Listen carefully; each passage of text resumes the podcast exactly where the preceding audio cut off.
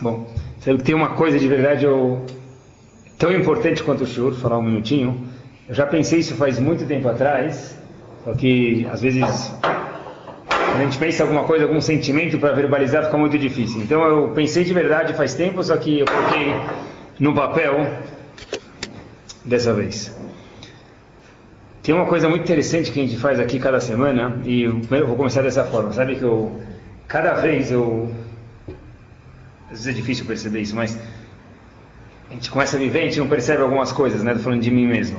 Então, Baruch Hashem, eu tive o mérito e tenho, graças a Deus, de andar 200 metros, descer da minha casa e chegar na Yeshiva. Eu moro dentro da Yeshiva, mas quer dizer no complexo onde os alunos ficam, na sinagoga e daí por diante. Não tem rodízio lá dentro por enquanto, né? A gente sabe que daqui a pouco. Mas dentro lá não tem rodízio, não tem que estacionar carro, não tem trânsito. Eu, em, do tempo que vocês demoram para pegar o elevador, eu abrindo a porta da minha casa, chego, tenho o mérito, zehut, de poder estar na sinagoga. Eu vejo o Betamidrash, eu vejo os alunos. E, de verdade, eu, eu quero ir, por exemplo, estudar alguma coisa, eu vou nove e meia da noite eu abro a porta da sinagoga, sempre tem alguns alunos estudando. Em vez de ficar sozinho, você senta lá, você vê pessoas, você vê luz, pessoas te perguntam, você vê o barulho da Torá. Às vezes alunos vêm correndo com alguma pergunta, às vezes 10 da noite, às vezes 11, te ligam em casa. Faz parte do trabalho, graças a Deus. E com alguma pergunta de, às vezes importante, às vezes não importante, mas a gente acaba respondendo. E mesmo quando a gente vai fazer alguma ginástica, eu pensei em estival, vou jogar bola com os alunos, ainda eu vejo alguns tzitzit voando eu vejo algumas kipot voando, na, na, você entra no refeitório, você vê os alunos batendo um papo, rindo, mas você vê pessoas de kippah, vê coisas que ficam na cabeça da pessoa, e de verdade, esse é um mérito que Baruch Hashem, eu agradeço a Kadosh Baruch que eu tenho de verdade. Mas, quando a gente vive de um jeito, a gente é difícil perceber o outro, mas eu fiquei imaginando, às vezes eu tive que sair por algumas razões algum dia, eu fiquei imaginando como que é uma pessoa que trabalha de verdade como vocês. Trabalho, eu digo trabalho se a mulher trabalha, mas não assim também fica em casa, cuidando das crianças também. Então não está dentro de uma yeshiva. Como que funciona? É um ambiente, pelo que eu escuto as pessoas, não vivenciei isso, mas eu sei que é um ambiente bastante hostil. Seja no trabalho, no comércio, e com certeza a gente pode falar isso em termos de Ruhanit, em termos de espiritualidade. Lá na rua, as palavras que se escuta, as coisas que tem que se que a pessoa talvez acaba vendo e as ideias, tudo, sabe, totalmente diferente do que a Torá preza. E de verdade, eu acho que merece um grande elogio isso, o fato que vocês são um Makdish que a gente prepara aqui vocês, um tempo para escutar um shiur, com certeza absoluta isso aqui é um zerro tremendo. Uma coisa que eu pensei faz tempo que para mim, talvez, vivendo nesse caminho, então já tem coisas que são mais mais simples. Mas uma pessoa que trabalha, que vai, que tem volta, tem o um cliente, tem um fornecedor, tem um vendedor, e tem todas aquelas dores de cabeça, fala, puxa, olha, uma vez por semana eu vou vir escutar um shiur, tenho certeza absoluta, sem dúvida alguma, que isso aqui é um grande mérito nos olhos de Akadosh Baruchu, e eu vejo claramente, não vou falar aqui, mas eu vejo, já falei para alguns, claramente as mudanças que existem do tempo, claro que tem muitas uh, consequências de muitas coisas, mas eu vejo claramente a grande diferença que tem pessoas que escutam um shur semanal, homens e mulheres, e de que não escutam. Eu vejo entre vocês e pessoas que não escutam, vejo que a diferença que existe, tanto nos atos como mais importante ainda na cabeça, ela é gritante, e na verdade, como disse, pensando isso faz tempo, então... Uh, queria expressar para vocês. Às vezes as pessoas falam, olha, eu estou faz tanto tempo indo e eu não sinto que eu mudei muita coisa. Então, é uma coisa para se pensar mesmo. Mas uma vez eu vi uma historieta que conta que tinha dois indivíduos lá eh, conversando, aí o, um chega para o outro e fala, o que você aprendeu hoje lá na, na aula? Ele fala, olha, eu fui lá e eu, puxa, nem lembro, a aula estava muito boa, mas eu não lembro nada que foi falado lá na aula. Então disse, olha, você está indo tanto tempo, você quer crescer espiritualmente, você vai, vai, vai, nem lembra o que falaram hoje. Você pode falar que você não lembra o que falaram ontem, mas hoje você não lembra, o que, que adianta assim nessas aulas? Então ele respondeu uma coisa muito interessante, falou o seguinte, olha, o indivíduo estava lavando alfaces e falou, olha, você está vendo aqui os alfaces que eu estou lavando? Cadê a água que eu lavo eles? Aonde foi a água? Para o ralo, foi embora. Mas os alfaces estão limpos. Muitas vezes, quando a Torá passa, é assim mesmo, eu tenho certeza absoluta, a Torá entra no nosso ouvido às vezes a gente acha que saiu pelo outro lado, mas devagarzinho a Torá vem para mesarrer a pessoa, para limpar a pessoa, e devagarzinho a Torá vai limpando a pessoa. E menos que a gente acha que não faz diferença, eu vejo de, de verdade isso claramente, que existe uma grande diferença em pessoas que escutam shur e pessoas que não escutam shur. Isso nos leva ao assunto do dia. E cada vez que a gente lê uma paraxá para mim, é incrível como tem uma coisa que eu li ano passado a, paraxá tá, a pergunta está gritante na paraxá e não, não dá para ver. Até que no ano seguinte, alguma outra hora, a gente percebe. Todo o tempo que os Eudim estavam no Egito, a gente sabe, Sefer Shemot quase inteiro, e Varim também fala bastante, o tempo que os Eudim estavam no Egito e saíram para o deserto para entrar na terra de Israel. Até que de repente, grande espaço do Sefer Torah conta a vida deles no Egito e o diálogo de Moshe Rabbeinu com Paró. Moshe Rabbeinu algumas vezes foi dialogar com Paró, ele e Haron, para retirar o povo do Egito. Assim conta. Quanto Paró e os egípcios sofreram na mão de Moshe Rabbeinu não está escrito. Se a gente for imaginar quanto o povo egípcio, é claro que o, o, contrário também é verdadeiro, nós também sofremos na mão deles, mas quanto eles sofreram naqueles meses e algum, talvez um ano, que eles receberam as Makot, não está escrito quanto que sofreram, foram 10 Makot que acabaram com o Egito de todas as formas. Eu fiquei imaginando, talvez havia um jornal, isso não havia, a gente pode imaginar com certeza, ele abre lá o jornal Estado de São Paulo, Estado do Egito, o que está escrito? Primeira folha, Moshe Rabbeinu promete mandar mais uma Macá amanhã. Lembram quando ele chamou aquele Bin Laden e falou? Ele destruiu e mandou avisar que ia mandar mais alguma coisa de novo. O mundo inteiro não viajava. O mundo inteiro tinha medo de sair de casa daí por diante. Então não aparecia no jornal do Egito, Moshe Rabbeinu promete que vai ter mais uma Macá semana que vem. Dam, Tzvardei, Akinim, Marov, 10 Makot. Tem uma pergunta super forte, não sei como que talvez eu nunca tinha imaginado, mas isso não me apareceu a seguinte questão. Por que que parou, não manda a polícia, aquela GOE, como chama aqui no São Paulo, aquela operação GOE, né? Operações especiais. Manda essa polícia, né? aquela veraneio com vidros escuros, desce quatro pessoas de vidro escuro com a metralhadora na mão, Onde mora esse Moshe Rabbeinu? Procura nas páginas amarelas, vai atrás dele, segue ele e manda matar Moshe Rabbeinu. Acabou. O que, que esse diálogo todo de parou com Moshe Rabbeinu? Deixa meu povo ir? Deixo, não deixo. Manda matar Moshe Rabbeinu. Extermina o mal pela raiz. Por que que Moshe Rabbeinu, olha quantas vezes eu já li essa paraxá, nunca tinha pensado nisso até esse ano. Por que que Paró não mandou matar Moshe Rabbeinu? Manda matar Moshe Rabbeinu, talvez Aaron juntos e termina, acabou. Pronto, resolve o problema. Manda lá dois capancas, acaba com eles. Por que Paró não fez isso, pessoal?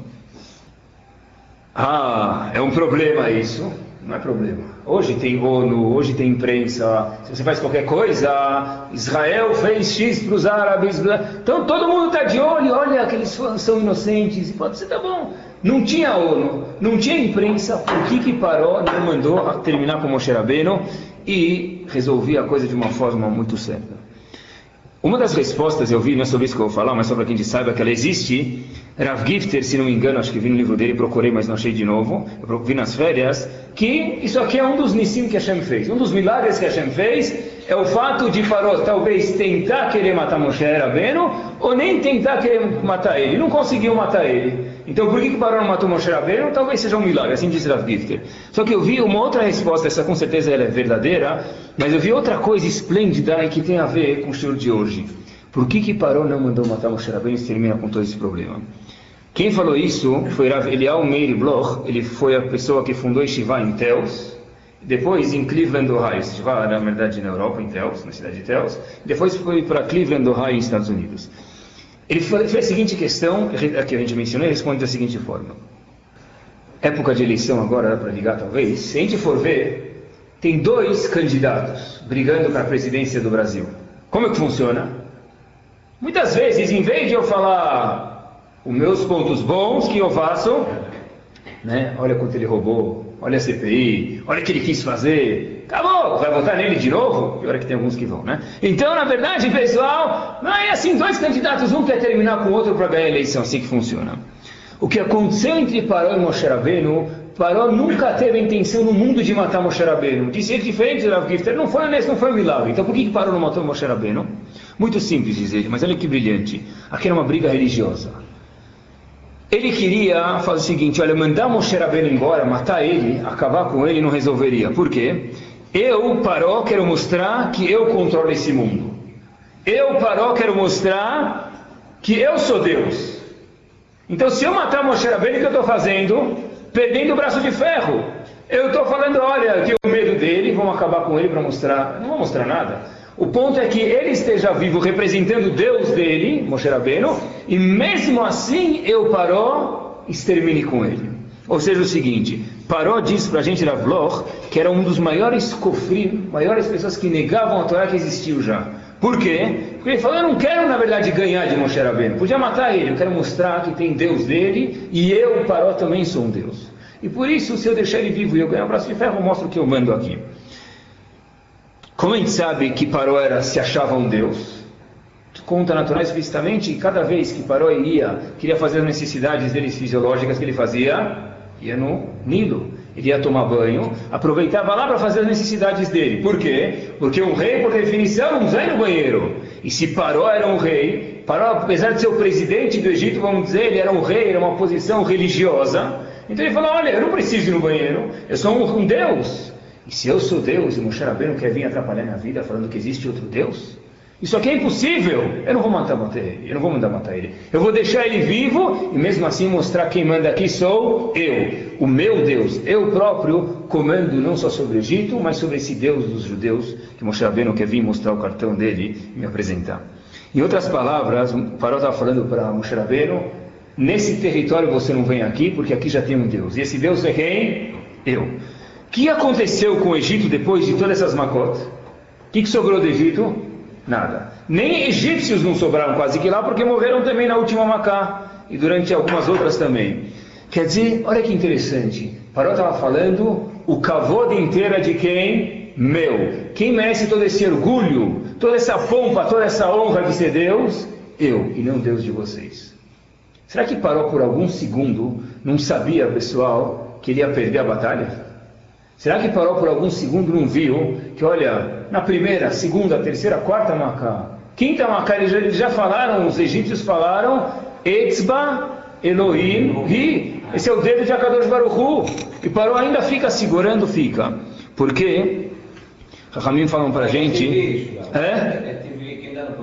Muito bem. Está escrito em Perkei Avot no fim. Akiná, Atava, Ve'akavod motzim et adam olam. Literalmente, na inveja, tava os desejos que a pessoa tem, o que a gente vai falar hoje é kavod, respeito, orgulho, honra, isso arranca a pessoa do mundo. Parou, se tivesse concordado com Moshe Rabbeinu, viu que ia perder, podia falar, tá bom. Pronto, vai, vai atrapalhar um pouco o economia, com certeza, mas o desastre vai ser nem 10% do que foi de verdade. Então, diz Ravloch para a gente, Zatzal, por que, que Faraó não mandou matar Moshe Rabbeinu? Porque isso não ia resolver. Porque quando a briga é de Kavod, eu quero mostrar que eu estou aqui, eu ganho de você aqui vivo. Se eu mandei te matar, então isso mostra que eu sou fraco, e não é esse o ponto. Kinata vai Kavod, como disse porque a volta, a gente viu na história do Faraó, Motzimet Adam Isso aqui tira a pessoa do mundo. De repente Hashem até diz, tem uma última chance, Paró. Tem uma última chance. Ultimato. Makat Bechorot, a última das dez pragas. E olhem que fantástico. Paró tinha um filho. O filho dele era Bechor. Próprio Paró dizem também que era o quê? Bechor. Quem ia morrer nessa Macá? Os dois. Diz pra gente a Torá logo antes de Makat Bechor, logo durante a Makat Bechorot, eh, Parashat Bo, Perek Yudbet Pasuk Lamed. Vayakom Paró Lailahu. Paró de repente levanta na noite da Makat Bechorot, após a Maká, Vecholavadav, todos os escravos, todos os serventes, toda a população do Egito. Vechol Mitzrayim, todos os egípcios. Vaterit Tzaka Gdolá Mitzrayim, diz o Pasuk. Teve um grito que nunca se escutou assim no Egito. Todo mundo estava aflito. Morreu, não tinha uma casa que não tinha um morto, assim termina o passo dizendo. Rashi fala para a gente, Paró levantou da onde naquela noite? Levantou, da onde Paró levantou daquela noite? O Passuco fala, Vaiakom Paró. Paró levantou para ver cadê Moshe Rabbeinu para parar com essa Macab Bechorot, porque o próprio filho dele morreu e o próprio Paró estava sujeito a morrer. Da onde ele levantou? E se ele levantou de qualquer lugar, o que, que me interessa? Porque a Torá me conta. Rashi fala para a gente e é algo que tem que balançar nossas cabeças. Mimitato, ele levantou da cama. Foi nove makot. No jornal saiu, amanhã vai ter uma outra makat bechorot. Parou era bechor. O filho dele era primogênito. De repente a Torá conta que Paró levantou da cama. Quer dizer, que o que ele fez naquela noite? Schlufen. O que ele fez? Não, dormiu. Como que uma pessoa é capaz de dormir numa noite dessa. O país arrasado, ele é Bechor, o filho dele é Bechor, ele foi dormir na cama. Pegou colocou o pompom, colocou o pé no ar dele, foi dormir como se nada acontecesse. Por quê, pessoal? Ele não estava com medo? Sim. Mas quando se trata de kavod, se trata de honra, é muito simples. A pessoa, a gente vê isso no dia a dia, já vamos chegar no nosso cotidiano, a gente viu de Paró, a gente está aqui por enquanto, é capaz de fazer atos absurdos, atitudes absurdas para ir atrás do kavod. E lógicas, tá bom. E a frase que a gente vê de Paró, que ela parece verdadeira no português também, é melhor morrer, mas com kavod, do que viver sem kavod. Porque Paró foi dormir, mostrei, eu estou dormindo, estou tranquilex. Dormiu, não sei se ele tinha calmantes naquela época. A gente conclui que é melhor morrer com kavod, assim Paró pensou, do que viver sem kavod. Por isso que Paró falou, não vou matar Moshe Rabbeinu.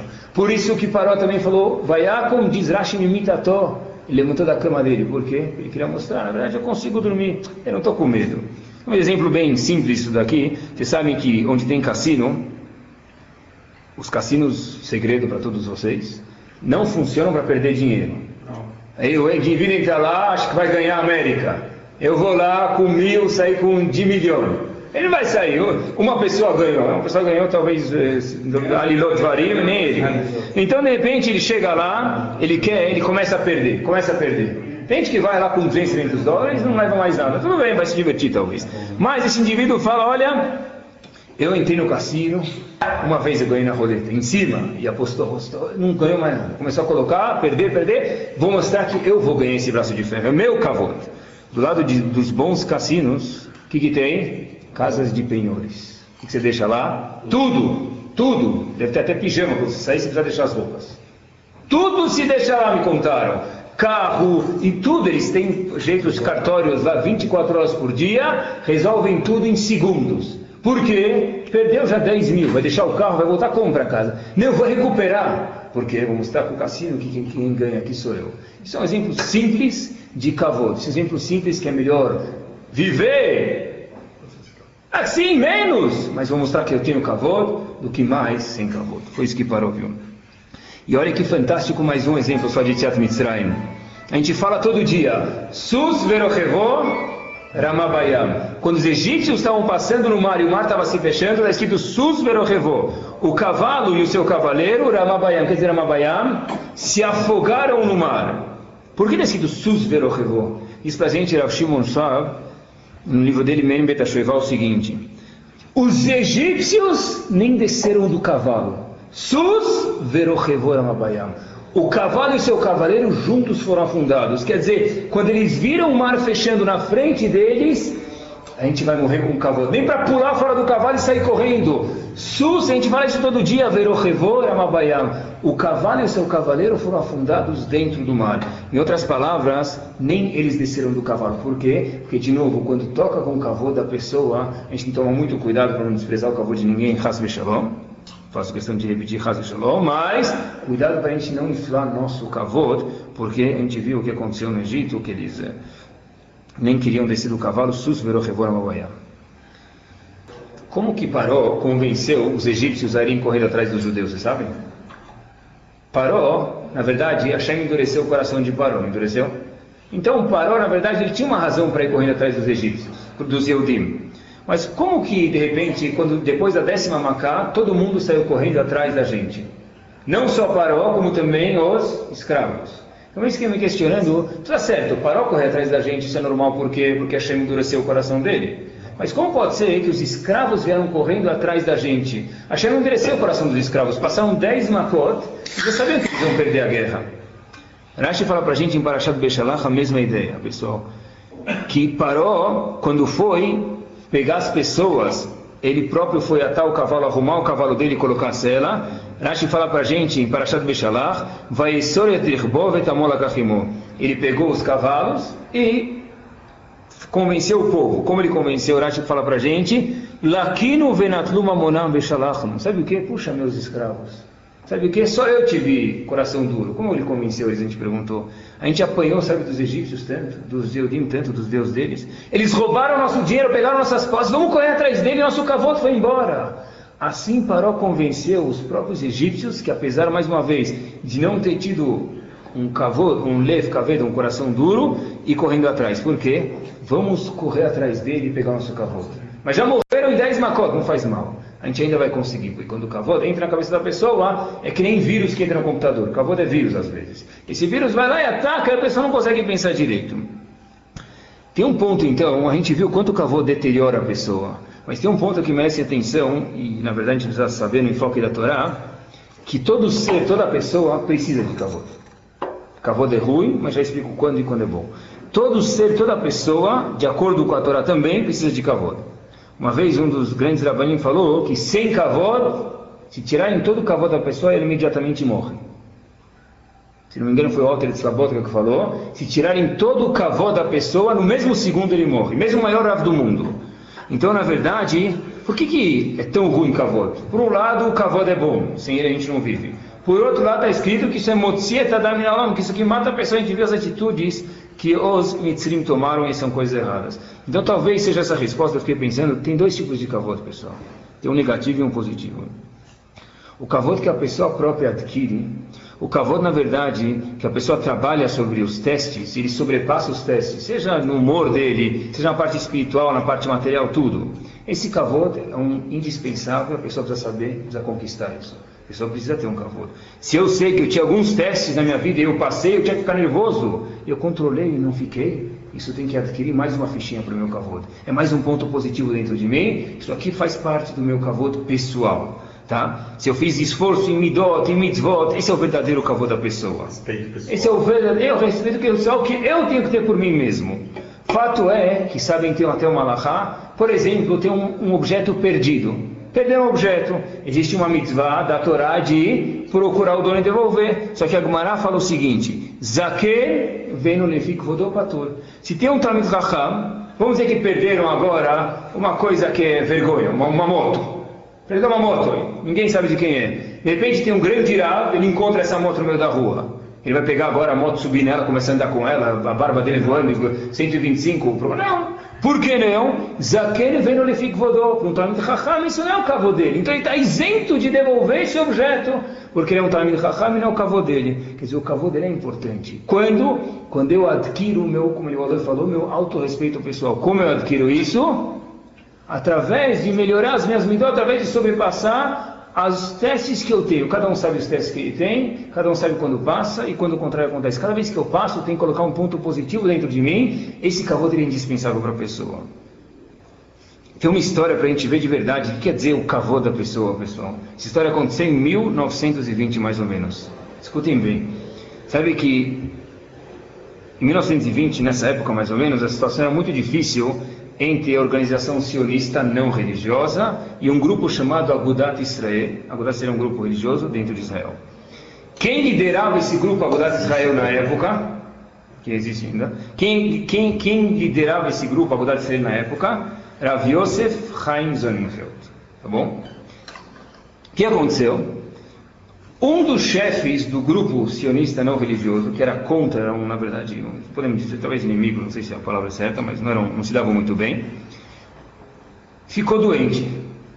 A família dele levou, vamos chamar ele de Reuven, levou ele para um hospital dos inglês que havia em Israel dos missionários. O que, que se fazia nesse hospital? Os pacientes entravam lá, existiu isso, e limpavam a lavagem a cabeça dele para eles se converterem, né? apesar que religiosamente não existe isso, mas para sair do judaísmo. Um hospital inglês de missionários em Israel. Sei que esse hospital ele foi banido por todos os Hamim, proibido de qualquer Yehudi entrar lá dentro. Mas já que esse, vamos chamar Euven, ele não estava muito aí, ele foi para esse hospital e ficou lá. De repente, quatro semanas ele fica no hospital, e como o hospital não era bom, porque o único interesse deles era o quê? Levar as pessoas de volta fora do mundo da Torá. Ele piora, piora e piora, até que um amigo, um, amigo desse Reuven, o nome dele, história aconteceu, André Nahar, aconselhou ele a ir para o famoso hospital que existe até hoje em dia, Sharet Tzedek. Vai para o Sharet Tzedek. E lá existia um Rav chamado Dr. Moshe Wallach, um grande tzadik, um, um, um doutor, desculpa, não um Rav, e eles falaram, olha, como que vão aceitar esse Reuven lá? Ele foi contra os decretos de Rahamim, ele foi para o hospital de missionários, ninguém vai aceitar ele lá. Não, vai aceitar, como? Esse André Nahar, amigo daquele, daquele líder do grupo sionista não religioso, o que ele fez? Falou, sabe o que? Eu vou dar um jeito. Ele foi para Chaim Sonnenfeld, líder de Agudat Seir, que era contra o grupo, os dois arquinimigos, vamos chamar assim. Ele senta lá e conta que ele viu Rav Yosef Chaim Zonenfeld estudando Gumará. Ele chega lá, pede para ele, por favor, preciso de uma carta. Para que você possa deixar esse moço mudar do hospital lá. Eles não vão aceitar ele porque esse hospital foi banido pelos Chachamim. E Sharetzed é um hospital religioso, então dá uma carta sua para, por favor, salvar a vida dele. Rav Yosef Chaim Zonenfeld, olha que cavalo. Fechou a Gumará dele, colocou a capota, o chapéu, e estava nevando muito, ele começou a sair para a rua.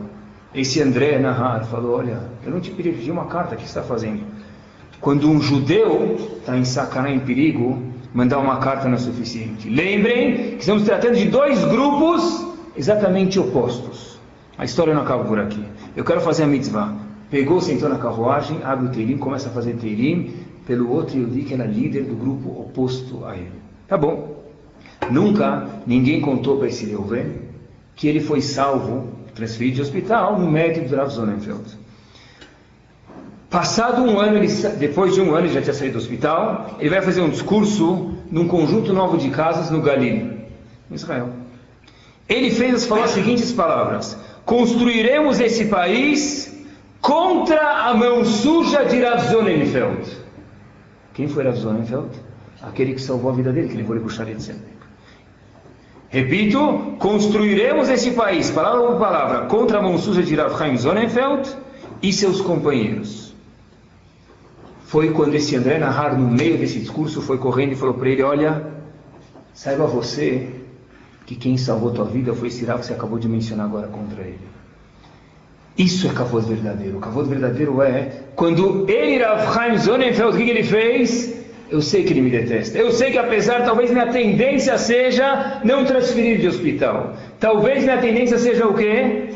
Deixar ele lá, mandar talvez uma carta se for tzadik colocou a jaqueta, saiu na neve, sentou na carruagem e falou Teilim. Cavou de verdade, o que, que é, pessoal? Aquele que eu construo, aquele que eu ganho as minhas midot, aquele que eu trabalho sobre mim, aquele que quando eu faço mitzvot, mesmo quando eu não estou com vontade. Quando estou com vontade é diferente, quando eu trabalho sobre mim, esse é o cavod verdadeiro que a pessoa precisa ter. Sem esse cavod, a pessoa morre. Esse cavod é um cavod indispensável.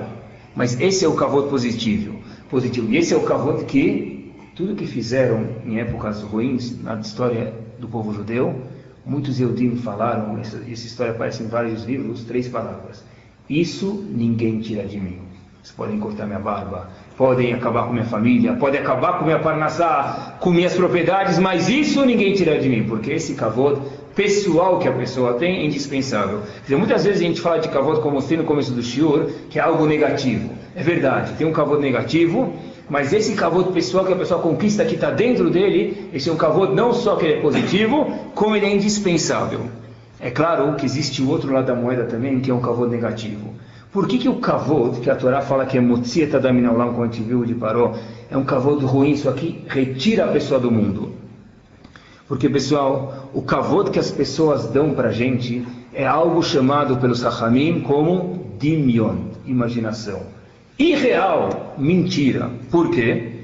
Porque vamos dizer que o meu cavoto pessoal, aquele bom que eu falei, ele é 10x. E alguém me dá cavoto 15x. Isso é algo irreal. E se alguém me dá cavoto 5x? Isso também é algo irreal.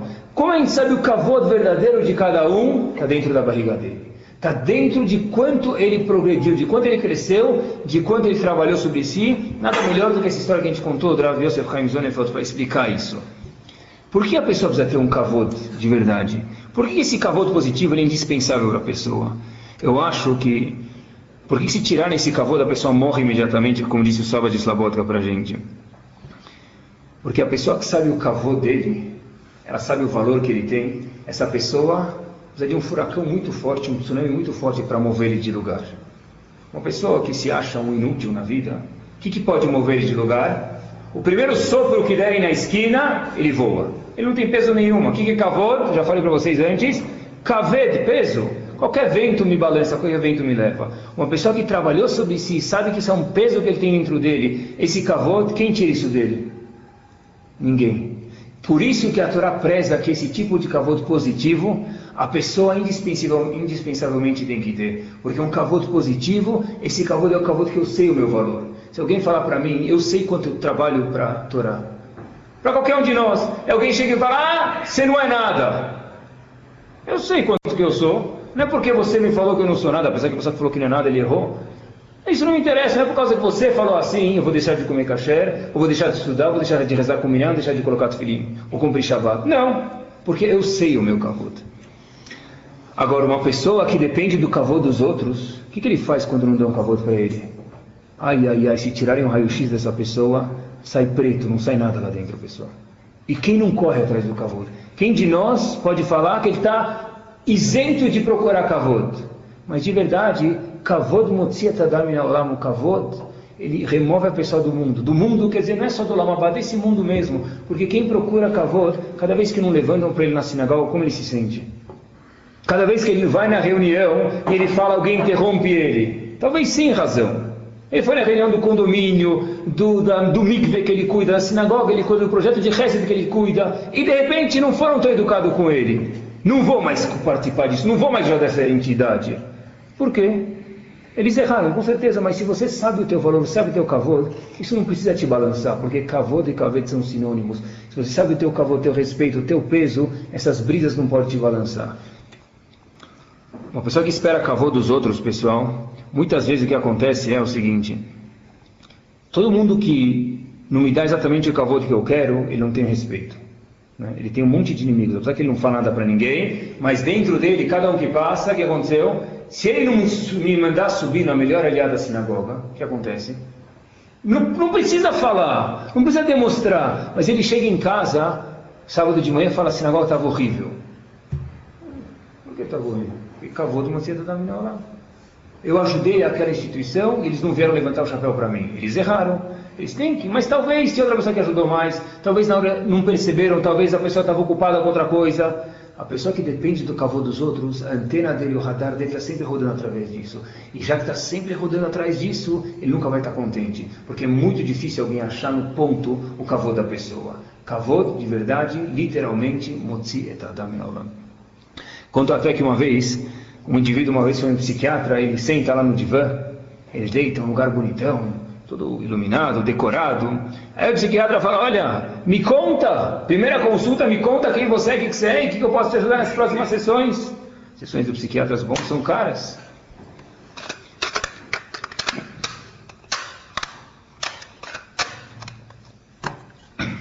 Então o indivíduo chega lá e fala: Olha, me conta o que está acontecendo, eu quero saber, diz o psiquiatra para o paciente.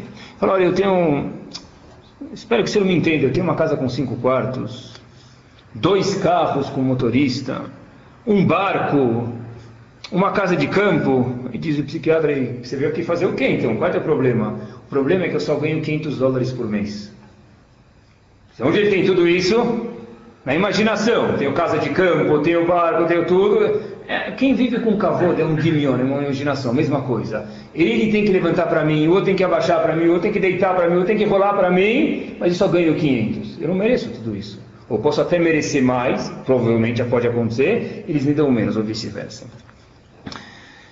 Isso acontece, pessoal, é interessante no mundo, não só a nível pessoal, como a nível nacional também. Eu vi uma vez algumas guerras que aconteceram no mundo. Prestem atenção.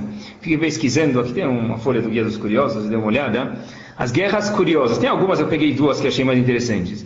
Uma guerra demorou mais de 10 anos, chamado Guerra do Balde. Presta atenção, quando o cavô mexe com a pessoa. 1325, tem aqui escrito, aconteceu, a 1337 na Itália. O que aconteceu? Olha quanto o cavô é forte, quanto o cavô cega a pessoa. Uma tropa de soldados de Modena invadiu Bolonha para roubar um balde. E no momento que eles foram roubar o balde, lá em Bolonha ficaram o quê? Bravos, começou uma guerra na Itália, essa guerra demorou 12 anos. Por quê? Porque tudo começou com balde, roubaram meu balde, pegaram meu cavô, como se fosse o balde fosse uma coisa importante, mas é o meu cavô, aí acabou. Outra guerra interessante, Guerra do Barba. Não aconteceu em Boropar, pessoal, nem Mencherim. O que quer dizer Guerra do Barba? França e Inglaterra, 1152. Havia um rei Luís VII casado, os casais vão gostar. Ele volta da guerra e ele raspa a barba. Estava cansado de barba, ele raspou a barba. A esposa não gostou, queria ele com barba. O que aconteceu? Então, de repente, falou: Olha, eu vou divorciar esse cara. Só que o pai dessa moça, ela chamava Eleonor, Eleonard, Eleonard desculpa, ela de um duque francês, falou: Olha, se eu vou me divorciar dele por causa da barba, eu quero todo o meu dote de volta. E aí ele não queria devolver o dote, o que aconteceu? Uma guerra, que demorou alguns anos, guerra do barba. Por quê? Por causa de uma barba. Não, eu falei que eu quero tirar, você você não quer tirar. Então, na verdade, agora não é uma briga, é uma briga de princípios. Quando ainda a palavra princípios, a gente sabe que destruiu tudo, né? Princípios. Princípios, na língua da Torá, nesse caso, é chamado kavod. É uma guerra do kavod. Por causa de uma barba que aconteceu, isso aqui é nível nacional, como a gente vê, pessoal. Em outras palavras, quem manda aqui sou eu. E na verdade não precisa ir na barba, não precisa ir para a Itália, não precisa para a guerra do balde. A gente vê isso no trânsito também, muito claro. Eu passo primeiro. Eu passo primeiro. Abre o sinal, de repente, se você for um motoboy, então até se entende. Mas o que acontece no trânsito? Duas pessoas no trânsito, Fórmula 1 tem vermelho, amarelo, amarelo, amarelo, verde, né? os dois, né, Racha? Aqui é guerra de cavalo, mais ainda, né? E aí, de repente, sem querer, um cara te fecha. Por quê? Tanto faz. Ele ultrapassa, ele passa do lado e faz o quê? Dá duas buzinadinhas. Essas duas buzinadinhas, o que elas chamam? My friend, eu sou o dono aqui. Quem manda aqui sou eu. As duas buzinadinhas, elas chamam kavod. Não é isso? Daí ele passou, e talvez ele brigou, talvez ele perdeu o emprego. Você nunca viu ele na vida. Eu vou passar do lado dele, ele passou de mim, pegou a fila da direita, achou que ia correr mais, eu fui na da esquerda, passava em dele, duas buzinadinhas, né? Tomara que o cara não esteja ali no armado, hoje em dia é perigoso. É. Mas o kavod, essas duas buzinadinhas, é um kavod, assim, sem falar a palavra kavod, mas isso que acontece. Isso, pessoal, muitas vezes acontece no trânsito, mas em casa também pode acontecer. Pessoa que não está sadio, qual o cavô dele, espera o cavô dos outros, que é um diminuto, repito, é uma imaginação total, acontece com as crianças. Pessoa que não sabe o valor dele de verdade, ele espera que as crianças vão dar o cavô dele. Está escrito no Lahá que um filho não pode sentar na cadeira do pai, ela. Um filho não pode sentar na cadeira do pai, a não ser que o pai dê permissão ou da mãe, não pode, é proibido. Cavô, tá bom. Então tudo bem, ele não quer deixar cavô, tá bom. Aí ele começa, ó, o filho tem que chamar o pai de senhor. Tem gente que tem esse costume, é bom, mas quem não tem, fica uma coisa artificial. Senhora, eu preciso do meu cavô. Se na rua ninguém me dá, no escritório ninguém me dá, quem vai ter que me dar? Quem vai ser o Corban Pesach aqui? Meus filhos, né? E o que acontece quando a gente começa a exigir cavô demais das pessoas? Quando a gente não merece de verdade, talvez merece, mas eles não vão ficar dando pra gente, ainda são nossos filhos. Acontece o seguinte, uma vez, tem um grande Hiroshima, que o filho dele, infelizmente já faleceu, esse Hiroshima, saiu do caminho de Torá. Então perguntaram para ele o famoso provérbio. A gente sabe que quando tem uma árvore, a maçã nunca cai longe da árvore. Como pode ser que você, árvore, Roshiva grande, e seu filho caiu a maçã dele, e seu filho longe da árvore, ele não é religioso?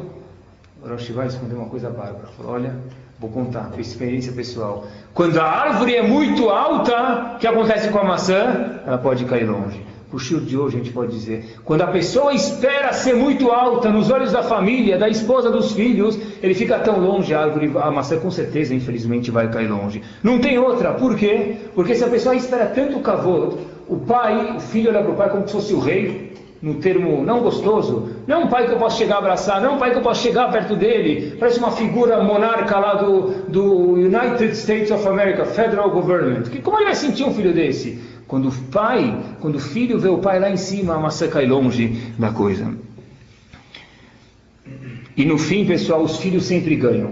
Vai dormir às nove. O que acontece? Que horas o filho vai dormir? Agora que não mais hora de verão, ele dorme às dez e meia. O problema, pessoal, escutem muito bem quando se vira uma briga de cavota. E vira às vezes em casa. Eu quero mostrar quem manda aqui sou eu. Nove horas vai dormir. Dormiu a tarde inteira. Não consegue dormir. Vai dormir às nove. Quem manda aqui sou eu. E o que, que acontece depois? Não precisa falar. O filho não consegue dormir, não está com sono. O que aconteceu? Talvez ele tenha algum problema. Você precisa conversar com ele. Isso aqui mostra o cavodo mesmo em casa, não só em parou. Isso é o cavodo. E esse cavodo é um cavodo negativo. Casamento, pessoal. A pessoa, marido ou mulher, que ele requer o cavodo, ele não tem o cavodo dele de verdade. O cavodo de verdade é pessoal que a pessoa passou na vida, os iniciou os testes que ele passou, acabou de verdade, em todos os âmbitos. A pessoa ele quer respeito, né? Então ele chega lá, o que, que ele vai fazer? Tem uma coisa na cozinha e começa a se meter. Vai lá. Por que, que você não me perguntou como fazer o ovo, mexido ou frito? Marido, né? Então, ele agora quero o meu cavô. Azita o ovo, agora virou culpa do cavô dele também. O que acontece? O que acontece? Quantas brigas dá, pessoal, por besteiras, por coisas Assim, nem pequena, assim, gente colocar no microscópio e depois analisar, falar, puxa, olha quanto que isso aqui era banal. Mas isso tudo muitas vezes provém por causa que o marido espera um cavô demasiado, que ele não merece de verdade. Não é assim que a pessoa, talvez ele merece, mas não precisam dar para ele isso, ou a esposa espera esse cavô. Isso daqui causa intrigas desnecessárias. Ou um respeito. Então, de verdade, isso que eu falei, eu repito então, já que você falou, é importantíssimo esse shiur nunca Deus me livre veio falar que a gente não tem que respeitar os outros. Nossa obrigação é respeitar os outros. Mas quando a gente tem que esperar dos outros, esse lado do espelho que eu estou explicando hoje, estou explicando que tem um ponto de cavoto positivo, que é o cavoto pessoal da pessoa, e o cavoto negativo, que é uma imaginação de no que a gente espera das outras pessoas. É incrível isso. Às vezes eu pergunto para os alunos, a gente estava jogando e a gente perdeu o jogo. O que, que você fala aqui? Ele fala, juiz roubou. Sempre que perdeu o jogo, a pessoa pode ser torcedor também, né, pessoal? Perdeu o jogo, aconteceu, juiz roubou. Nunca pode ser que o jogo, o jogo ele perdeu. Ah, a pessoa errou. Não, tudo bem. Porque cavou, eu ganhei, com certeza eu ganhei. O pessoal foi mal na prova, o que acontece? Vocês não lembram mais disso, mas eu lembro que eu vivo isso com os alunos. Às vezes, a prova, Rabino, não foi bem formulada. Com certeza a matéria que caiu aqui de matemática, ou de física, ou de toral, o que for, o que, que era? Não avisaram que ia cair, por isso que eu fui mal. Quer dizer, tudo que, tudo que aconteceu é sempre porque o juiz roubou ou porque eu fui mal, daí por diante. Isso aqui, na verdade, sempre volta ao cavô. E olha até onde vai o cavô da pessoa. Se é um artigo na minha mão, alguém me entregou. Eu não sei se vocês leram, se vocês não leram, faço questão que vocês leram. Apareceu, uma pessoa me entregou isso, 1 de fevereiro de 2006, veja a página 64. Gelado, mais rico. Leram isso? Tá bom. Olha até onde vai o kavod, e o kavod tira a pessoa não do mundo, mas do cérebro da pessoa, pessoal. Acompanhem comigo. Vou ler para vocês algumas poucas linhas, que eu, mas precisa ler isso aqui. Riqueza não se leva para o túmulo? Pergunta o, o artigo. É, mentira. Pessoas têm contrato com empresas especializadas para que seu, seus corpos sejam congelados em nitrogênio líquido o mais rápido possível. Há pelo menos mil pessoas esperando para ser congeladas. Quanto custa para ser congelada? 100 a 165 mil dólares. Por quê? É que a gente quer voltar a viver, mas só voltar a viver depois que eles derem um jeito na ciência que nunca vão dar, se a Kadosh Baruch não der eles querem também ter dinheiro para gastar, assim diz o artigo, né? pessoas cultas. A questão é que além de voltar a viver, elas querem ter o dinheiro para gastar. Então a pergunta é: olha, tem até questões. Se o morto for reanimado, o que se faz com o seguro de vida dele? Liga o seguro de vida, né? Tem que devolver. Olha que questões importantes. Aí o americano, está escrito no artigo, isso aqui eu termino esse artigo, David Pfizer vai entregar 10 milhões de dólares para um grupo financeiro, estou lendo o artigo, que investirá em terra e ações. Ele espera ser descongelado em 100 anos, já fez as contas. 3% ao ano e vai ter quase 200 milhões de dólares. Por quê? Porque ele vai ser congelado, mas ele está voltar congelado sem cavoto. Ele geralmente está congelado, já quem vai saber o que vai acontecer com a empresa de investimento dele, para daqui a 100 anos voltar a pegar o dinheiro. Isso, pessoal, se alguém lê, eu espero que ele ache que é algo completamente majnun, estúpido, idiota. Pelo menos tem que achar, não é? É, mas o mundo vai atrás disso. Pessoas pagam, tem pelo menos mil pessoas à espera para o momento de ser congeladas. De 100 a 165 mil dólares. E como não falta, o animal de estimação também pode ser congelado. Imagina você, a pessoa daqui 120 anos acordar sem o pupi ou o rex do lado dele, ele é razito. Então não vai não vai valer de verdade, né? Então isso é até onde vai o cavalo. E o último passo, já que a gente está falando disso, que a gente não pode fugir deles, aqui a gente vive, às vezes é importantíssimo isso, no começo de Parashat Varim, Perek Bet Pasuk Gimel, tem um passuco interessante, parece que não tem nada a ver com isso, mas o Kliakar explica de outra forma. O passuco diz o seguinte, Rav Lachem está contando a jornada de Ben Israel do Egito, Rav Lachem, olha, vocês já tiveram muito Ben Israel. Sovet Harazé, já estão rodando muito, Knulachem Tzafona, vai, vocês já tem que ir para Israel, ficaram rodando tanto tempo no deserto. Tá bom, isso conta a nossa viagem no deserto, mas tem um Kliakar, Kliakar é um dos comentaristas na Torá, tem uma mensagem única aqui, ele é gigante, só que eu peguei quatro, cinco linhas, eu faço questão de ler para vocês. Esse Kriyakar fala para a gente o seguinte, Tem aqui uma dica para o resto da eternidade, nesse passuco. Safona quer dizer o quê? Safona é norte, mas ele fala que Safona tem outra tradução na Torá, que aparece no passo. Inyan Safona Nirelomar. Me parece que a palavra Safona quer dizer o seguinte: Sheimim Tsaisha Israeli Begalut Achalazé Izotzlachá. Eu pulo algumas palavras. Se a pessoa tem algum sucesso monetário, Aziatminu veyatzfinu akol bifnesav. A pessoa tem que ser discreto perante os não Yehudim. Quando vocês, Yehudim, diz o Kliakar, tiverem algum sucesso monetário, como os não Yehudim sentem, eles roubaram isso de mim. Na verdade, os Yehudim estão em tudo, eles, todos os Yehudim são ricos. Né? Uma ignorância total. Mas assim pensam. Diz o Kliakar, é uma mensagem para o resto da geração isso aqui, para o resto do mundo. Que eles acham que é tudo, tudo roubado deles. Na época do Kliakar já diz, eu já tenho problemas com isso. Por quê? Que escutem, a pessoa que tem 100, 100 mil, 100 milhões,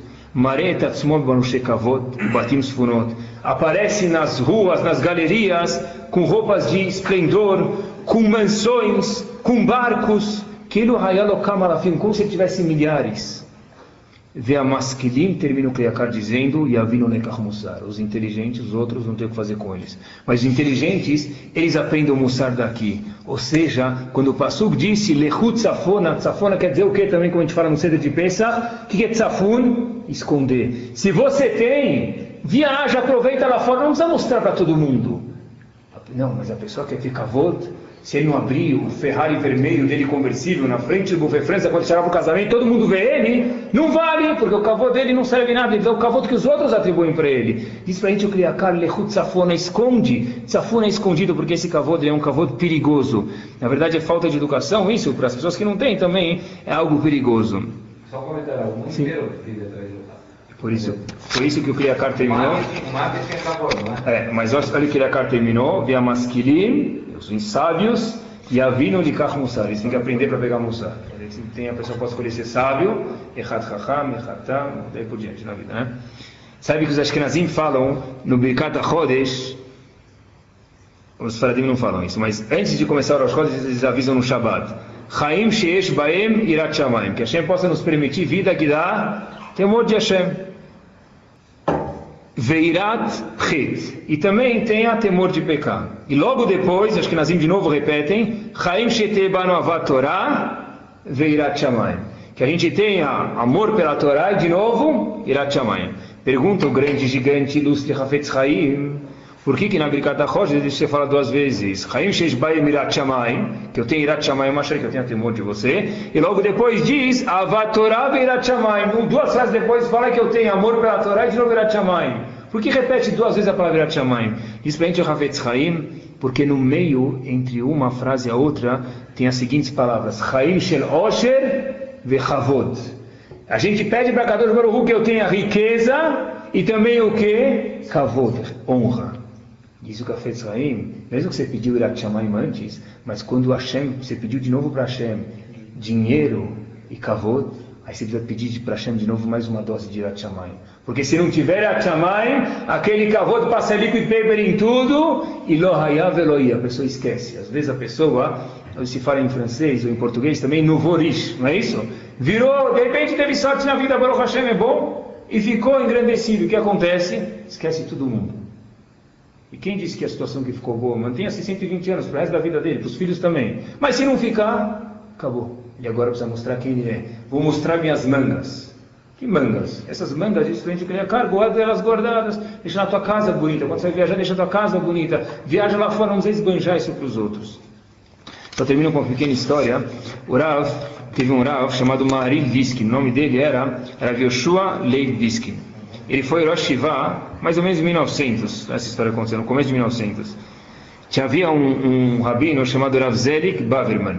Esse foi um, ele foi um dos rabanim do Rav Shlomo Zalman Auerbach, esse Rav Zelig Baverman. Ele convidou Rav Diskin, Diskin, para ser sandat no Brit Milá do filho dele. Então esse Rav Zelig Baverman, que é no Shiva, 1900 mais ou menos, convidou Marilyn Diskin para ser sandat no Brit Milá dele. Só que esse Rav, ele era sempre pontual. Sempre ele marcava uma coisa, 8h52, 8h52 começava.